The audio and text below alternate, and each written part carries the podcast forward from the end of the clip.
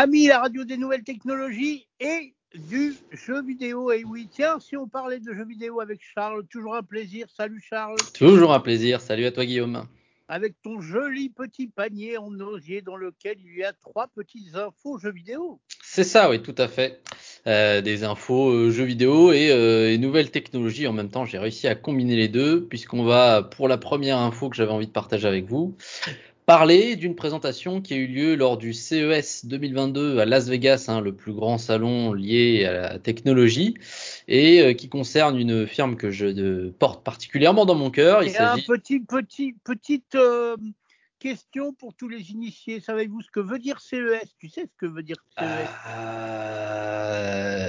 non, même pas. c'est le Consumer Electronic Show. Ah oui, c'est ça, Consumer Electronic Show. Ok, c'est vrai. Ça, je l'avais déjà entendu, mais. Voilà, c'était ma petite colle du jour. Ah bah écoute, très très bonne colle. Tu vois, tu m'as eu, mais euh, mais je, je vais t'avoir sur toutes les caractéristiques euh, du euh, PlayStation VR 2. Je ne sais pas si tu as vu cette présentation au CES, mais du coup, il a été annoncé officiellement. Il y avait des rumeurs qui parcouraient euh, la toile euh, ces derniers mois. Et euh, avec la sortie de la PS5, hein, qui a eu lieu, on le rappelle, il y a un peu plus d'un an, euh, bah on, les, les, les, joueurs attendaient de pied ferme un casque de réalité virtuelle, parce qu'il y en avait eu un sur la génération précédente. Donc, il était temps d'apporter à la PS5 son casque de réalité virtuelle. Et donc, il a été présenté officiellement par Sony lors du CES de 2022. Et donc, alors bien évidemment, Sony, il se, se présente comme acteur majeur hein, et qui font beaucoup d'investissements dans les nouvelles technologies et ils n'ont aucun doute sur le fait que l'avenir du jeu vidéo va se passer notamment par les casques de réalité virtuelle. Et ils promettent avec euh, ce casque une expérience qu'ils disent ultime en termes de divertissement. Donc, ce sont des, des, des, des acclamations assez, euh, assez, assez lourdes. Il va falloir derrière assurer, mais quand on voit les caractéristiques de leur euh, futur casque, euh, il y a de quoi se dire que ça va être, ça va être le cas. On va avoir du très très lourd. Pourquoi ça? Eh bien tout simplement parce que euh, ils vont mettre en place les technologies dont on avait parlé la dernière fois. Je sais pas si tu te souviens, pareil lors d'un panier en oseille des nouveautés des jeux vidéo, on avait parlé d'une conférence que Sony avait faite sur leur technologie et euh, j'avais parlé notamment d'un écran OLED qui serait très puissant. Euh, en même temps, à côté, on avait parlé, euh, tu sais, d'un bras robotisé, euh, je ne sais plus quoi, d'autres choses. Est-ce que tu te rappelles un peu de tout ça ou pas Je me rappelle de l'écran OLED, ouais, ouais, tout à fait. Et c'est ça qu'ils vont mettre dans leur casque? Exactement. Ah, bah c'est un écran OLED, effectivement. Bah ouais, hein, ça ne sort pas de nulle part. Hein. Sony, c'est quand même un grand groupe technologique et ils ont beaucoup de bureaux de recherche et bah, ils ont tout intérêt à se transmettre les, les, les technologies d'un bureau à un autre. Et donc, le casque de réalité PlayStation VR 2 ne fera pas exception à la règle, euh, puisqu'il va du coup adapter la technologie de Sony. Donc on aura deux écrans OLED qui feront euh, au total du, du 4K. Donc voilà, un écran par œil, donc un écran fera 2000 par 2040 pixels. Euh, on annonce aussi un taux de rafraîchissement entre 90 et 120 Hz, donc c'est vraiment beaucoup. Euh, mais euh, de toute façon, le gaming va euh, dans ce sens-là, hein, avec des taux de rafraîchissement toujours plus élevés pour avoir une image toujours plus fluide. Un champ de vision à 110 degrés, ce qui est beaucoup aussi. et toute une pléthorée de capteurs de mouvement. Donc il y a un capteur de, enfin le, capteur de mouvement, c'est un capteur 6 axes où on a des capteurs gyroscopiques et des capteurs accéléromètres. On a aussi des capteurs infrarouges. il y a aussi le eye tracking. Donc euh, ça, pareil, je me suis un peu renseigné là-dessus, je trouve ça incroyable. Donc du eye tracking qui permet de faire, alors le terme, je suis pas exactement sûr de comment on le dire parce que c'est la première fois que je le voyais, euh, foveated rendering, donc en fait euh, la génération d'images en fonction du euh, point de vue. Donc comment ça marche en fait? Vous mettez votre casque sur votre tête, il y a une toute petite caméra à l'intérieur qui regarde qui, va réussir à, prendre note de là où vos, yeux, sont orientés. Et en fonction de là où ils sont orientés, le euh, casque va afficher des graphismes plus ou moins précis en fonction de là où euh, vos yeux regardent, en fait, tout simplement. Et ça sert à quoi en fait? Ça sert à faire en sorte que notre cône de vision, la vision vraiment précise qu'on a, qui nous permet de lire, qui nous permet de voir les, détails, et eh ben là, on va booster les graphismes et faire des graphismes très très beaux. Mais la vision périphérique, qui est quand même toujours nécessaire hein, sur un casque de réalité virtuelle, puisqu'encore une fois, c'est immersion totale, hein, euh, et ben la vision périphérique qui n'a pas besoin, qui ne permet pas de lire, par exemple, si vous si vous essayez d'avoir un texte dans votre vision périphérique, ce sera impossible de le lire parce que la définition n'est pas euh, pas suffisante. Vous allez voir que euh, c'est assez flou. Et ben dans ces zones-là, le casque va mettre des graphismes un peu moins beaux pour euh, libérer de la charge de travail de la console et permettre de faire euh, des graphismes plus beaux là où vous regardez réellement. Donc c'est vraiment très très ingénieux. Ça va vraiment chercher des technologies qui sont assez euh, poussées quand même parce que le eye tracking, bien que ça se développe de plus en plus, je veux dire, c'est quand même faut quand même le faire. Et puis gérer les graphismes en fonction de là où vous regardez, c'est quand même très compliqué mais ce sera euh, donc euh, du coup une fonctionnalité de ce futur casque PlayStation. On aura aussi euh, dans, le, dans les fonctionnalités de l'audio 3D que on sait est très bien pris en charge par, la PlayStation 5 et, et notamment les, les, casques disponibles avec de l'audio 3D. Et, et tout ça avec un casque qui sera relié uniquement par un seul câble à votre PlayStation, donc un peu plus de, liberté de, mouvement. Voilà, vous n'aurez pas un câble pour l'audio, un câble pour les mallettes, un câble pour le casque. Non, ce sera un seul casque. Donc, euh, voilà, ça promet d'être euh, pas trop mal. Pour euh, lancer ce casque, Sony a annoncé que du coup, il y aura un premier jeu qui sortira a priori en même temps, qui est tiré de la licence Horizon. donc c'est le, le, le, prochain, le premier jeu, pardon, le premier jeu de la licence qui est sorti, c'était Horizon Zero Dawn. Le prochain qui va sortir le 18 février que j'attends avec impatience, c'est Horizon Forbidden West et l'épisode spécial qui, a été développé pour la VR, euh, pour le casque de réalité virtuelle de PlayStation, c'est Horizon Call of the Mountain. Donc on en sait à peine plus sur ce jeu, si ce n'est qu'il est tiré de, cet univers, mais on attend de voir. Donc les informations qui nous manquent vis-à-vis de ce casque de réalité virtuelle, c'est la date de sortie et le prix. On l'espère, il ne sera pas trop salé, mais quand on voit les technologies qu'il y a dedans, euh, ce sera justifié en quelque sorte. Donc euh, on va voir, mais euh, mais voilà, je suis, j'ai hâte d'en apprendre plus et puis et puis je me dis bah c'est un petit casque de réalité virtuelle pour la PlayStation. Je pense que ça pourrait être une belle expérience, donc je garde ça sous le coude et je ne manquerai pas de, vous en partager plus d'informations aussi. Eh bien, nous l'espérons. Et d'ailleurs, je te rajoute une petite info, mais que tu as peut-être dû voir et qui m'a fait sourire, c'est que Sony a annoncé qu'il allait refabriquer des PS4 aussi.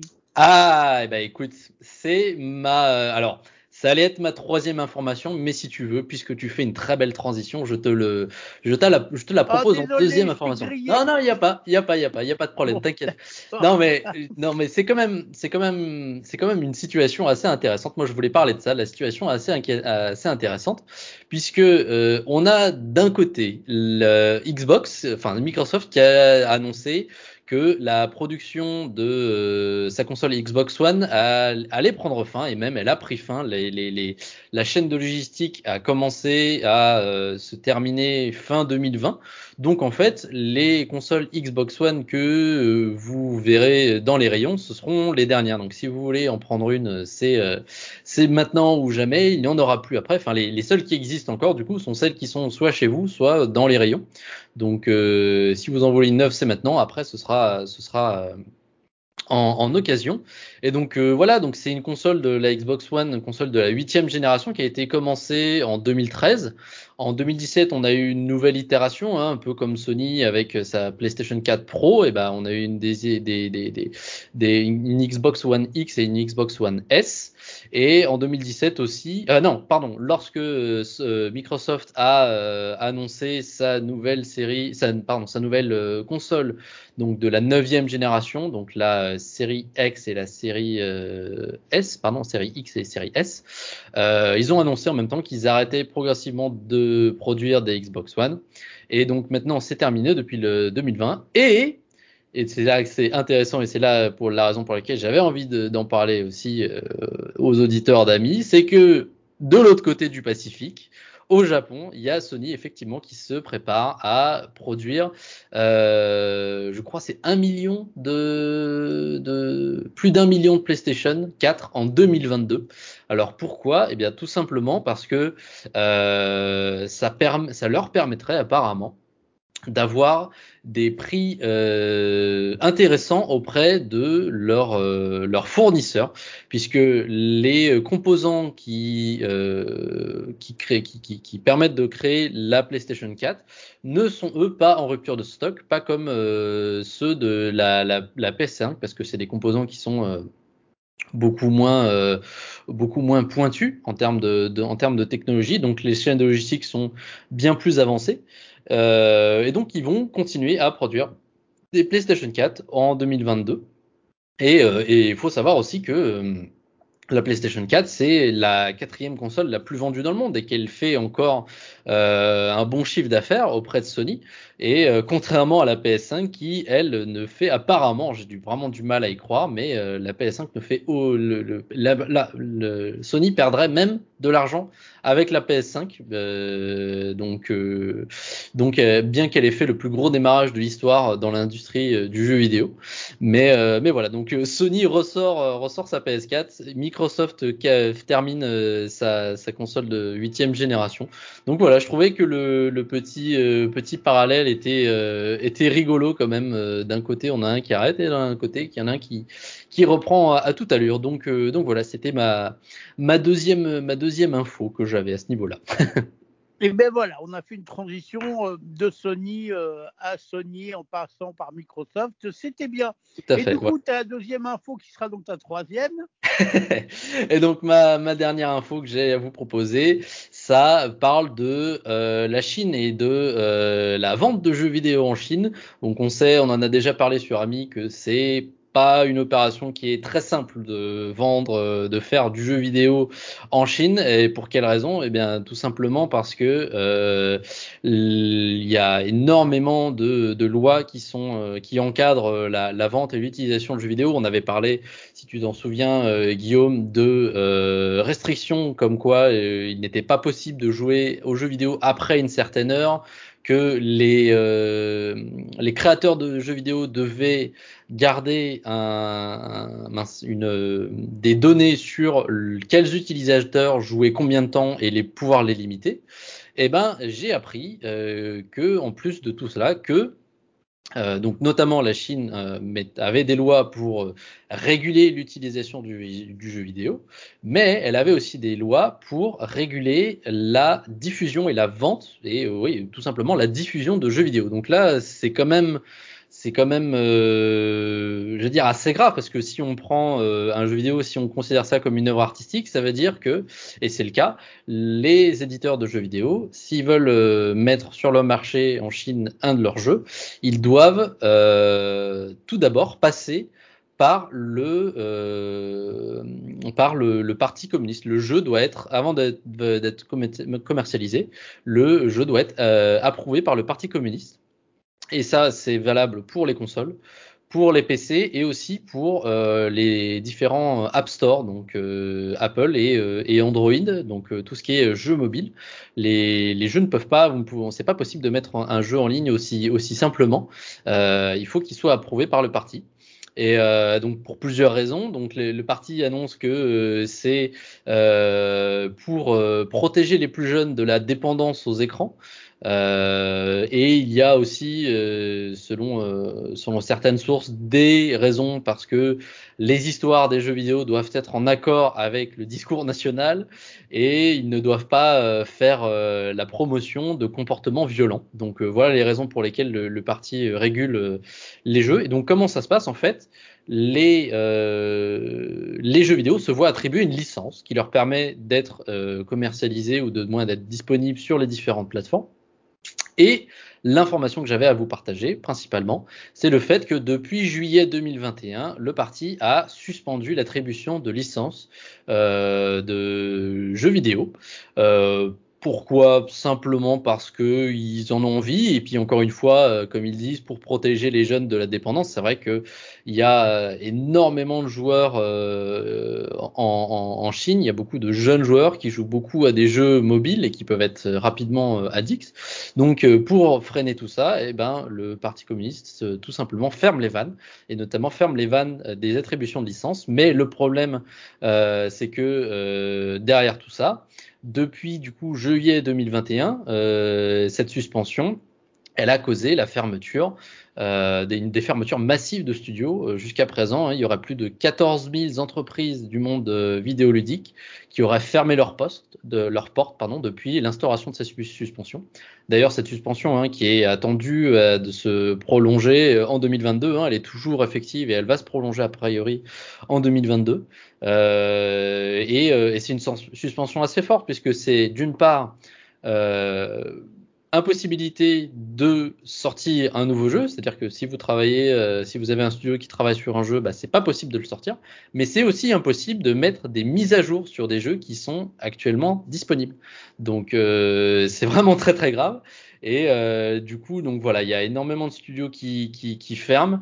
Euh, on pense à des, euh, à des géants du groupe, bah, notamment ByteDance, qui est le groupe derrière TikTok, qui a aussi des studios de jeux vidéo qui du coup ferment tout leur euh, leur département vidéoludique euh, chez eux. Et ils parce que vu ne ces départements ne vont plus générer de revenus bah ils ont aucun intérêt à les garder ouverts. Mais ils espèrent du coup faire des investissements plutôt à l'étranger où bah là on sait que à quel point ça peut être facile en Europe ou aux États-Unis de, de, de, de de mettre un jeu sur le sur le marché, c'est beaucoup moins restreint, on va dire. Donc, euh, donc voilà, c'est quand même une, une quelque chose d'assez grave parce que voilà, encore une fois, comme je l'ai dit, si on prend le jeu vidéo comme un, un, une œuvre d'art, bah, ça fait quand même des restrictions sur euh, sur l'art, sur la culture. Donc euh, bon, voilà, hein, on sait on sait quel genre de gouvernement est la Chine, mais mais voilà, il montre il montre toujours plus l'écro ce gouvernement et encore plus avec les jeux vidéo puisque ils mettent par dessus ça des, des coups de oui, mais il y a de l'addiction, les gens ils jouent trop, etc. C'est pas, ça rend pas les gens productifs, donc euh, donc voilà, ça leur ça leur donne des bonnes excuses. Donc euh, le, le, jeu vidéo n'a pas réellement un avenir radieux en Chine, euh, on l'espère, il a un avenir radieux ailleurs, chez nos contrées du moins, et, et, et, on attend de voir des développements, peut-être que qui sait quand ce quand ce quand cette suspension sera levée, je vous en reparlerai et on, on verra ensemble les impacts globaux que ça aura eu sur l'économie du, du jeu vidéo en Chine du coup très très bonne info, mon cher Charles. Et tu le sais, le jeu vidéo dans le monde, à part en Chine, se porte quand même très très bien parce que le budget euh, du jeu vidéo pour la création des jeux vidéo a maintenant dépassé le, budget de la création du cinéma dans le monde. Donc euh, le jeu vidéo se porte bien. Et c'est une bien bonne nouvelle pour nous qui aimons le jeu vidéo et pour toi aussi spécialement. Bien sûr. Eh ben Charles, merci pour ce petit panier vidé sur l'antenne d'amis. Toujours un plaisir. Et à la semaine prochaine pour de nouvelles aventures. Bien sûr, ouais, à très bientôt.